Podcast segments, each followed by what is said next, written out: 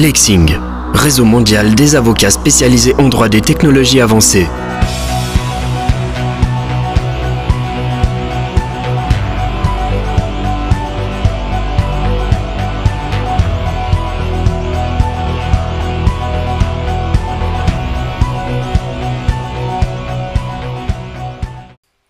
Bonjour à tous.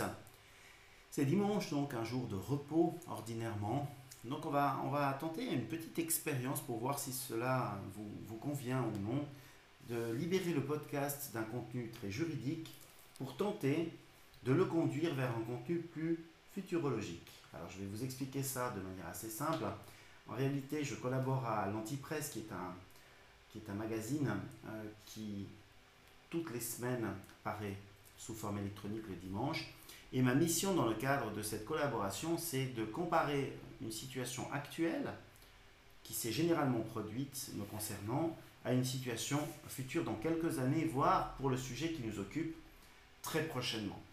Alors, on va en fait tenter de voir si ce, cet exercice futurologique vous convient et il est toujours lié évidemment aux technologies avancées et si peut-être il est susceptible de générer un intérêt dans la réflexion de ce que doivent être les normes futures, parce que généralement on vous expose des situations actuelles avec le régime juridique actuel, et bien là on va tenter d'esquisser ce futur. Alors l'article du jour s'intitule Méchant consommateur, vous serez banni. N'essayez plus de mal vous conduire dans les magasins parce qu'avec le progrès de la technologie, les enseignes vont devenir rancunières. Ne vous étonnez donc pas si, un an après avoir eu des mots avec la maison A, n'importe quelle entreprise, vous vous voyez interdit d'accès à la maison Z. C'est une situation que j'ai vécue récemment à Miami, parce que je me suis euh, un petit peu énervé après un vol qui était assez long, et euh, j'ai, si vous voulez, extrapolé de cette situation le texte que je vais maintenant euh, vous lire et que je vais essayer de vous expliciter. Nous avons inventé un personnage pour cette rubrique, ce personnage s'appelle Tom Shark. C'est généralement un geek qui connaît bien le droit, qui est quelqu'un de très pragmatique, qui a une petite famille avec quatre nains jardin, si vous m'autorisez cette digression verbale, et qui voyage beaucoup. Sa base arrière est généralement à Monaco, et dans le cadre de cette petite chronique, il se dirige vers Miami. Nous sommes donc le 25 juin 2019 à Miami. Tom Shark arrive avec sa famille à l'aéroport de Miami après un vol harassant. Lorsqu'il se présente au guichet de la société Alamo, il n'a qu'une envie, récupérer sa voiture et se rendre à son hôtel à Boca Raton. Alors même qu'il a réservé et payé intégralement le véhicule en Suisse, une garantie supplémentaire de 200 dollars est requise par l'agent de la compagnie. Pour cette formalité, Tom lui remet la carte de crédit de sa femme. S'apercevant que la carte ne correspond pas au nom figurant sur le contrat, l'agent la refuse il veut la carte du titulaire du contrat. Tom lui explique alors que toutes les siennes ont atteint leur plafond. La situation s'envenime rapidement, car l'employé ne veut rien entendre. Il fait appel à sa supérieure, Sheila, qui est plus arrogante encore. Refusant un versement en espèces, Sheila décide d'annuler purement et simplement le contrat. Elle évoque un manque de respect du client envers sa firme, qui est selon elle une société sérieuse.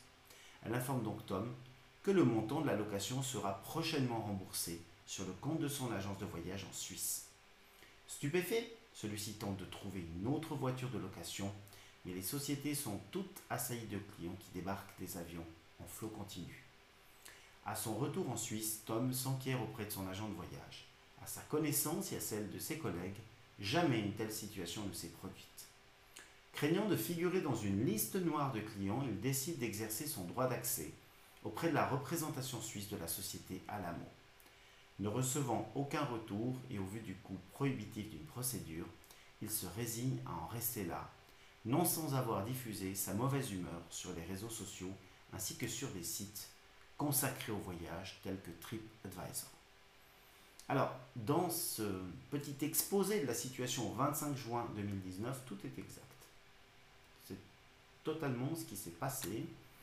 Donc, le contrat a été annulé. Et puis, alors, il y a d'autres conséquences parce que vous avez payé d'un côté, puis quand vous devez relouer une voiture, vous devez mobiliser des montants. Donc, ça peut générer un certain nombre de problèmes. Fort heureusement, semble-t-il, selon l'agence de voyage, cela n'arrive qu'exceptionnellement, mais sachez qu'aux États-Unis, vous énerver, même si vous avez raison, peut avoir des conséquences importantes. Nous passons maintenant à l'aspect prospectif. Nous sommes le 28 juin 2020. Nous sommes toujours à Miami. À son arrivée à Miami, Tom se remémore son dernier séjour dans le quartier de South Beach et les activités de ses enfants en rapport notamment avec la préservation de différentes espèces vivant dans les Everglades. Il se souvient, avec moins de plaisir, des pharaoniques virées shopping à Lincoln Street. Tom a donc défini avec précision la limite des dépenses autorisées cette fois-ci.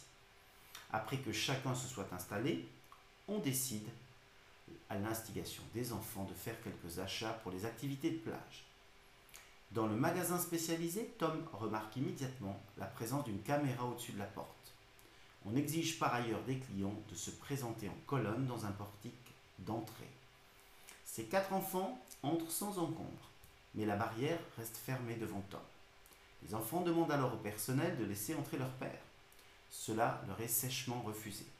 Ils sont même expulsés du magasin au prétexte qu'aucun enfant mineur ne peut s'y trouver sans un représentant légal. Éberlués, ils décident alors de tenter leur chance dans un autre magasin. Même résultat, tous étant désormais équipés d'un tel portique d'entrée sécurisé. C'est alors qu'un collaborateur d'origine française leur livre le motif vraisemblable de cette situation ubuesque. Depuis 2019, dans le but notamment de combattre les vols, les magasins ont commencé à installer un système baptisé First Line, première ligne, qui intègre un logiciel de reconnaissance faciale. Dès 2020, ce système a toutefois connu un développement spectaculaire puisqu'il a permis de refuser tous les clients indésirables, qu'il s'agisse de quérulents, de personnes n'ayant pas honoré une dette ou une facture ou s'étant simplement montré désagréables.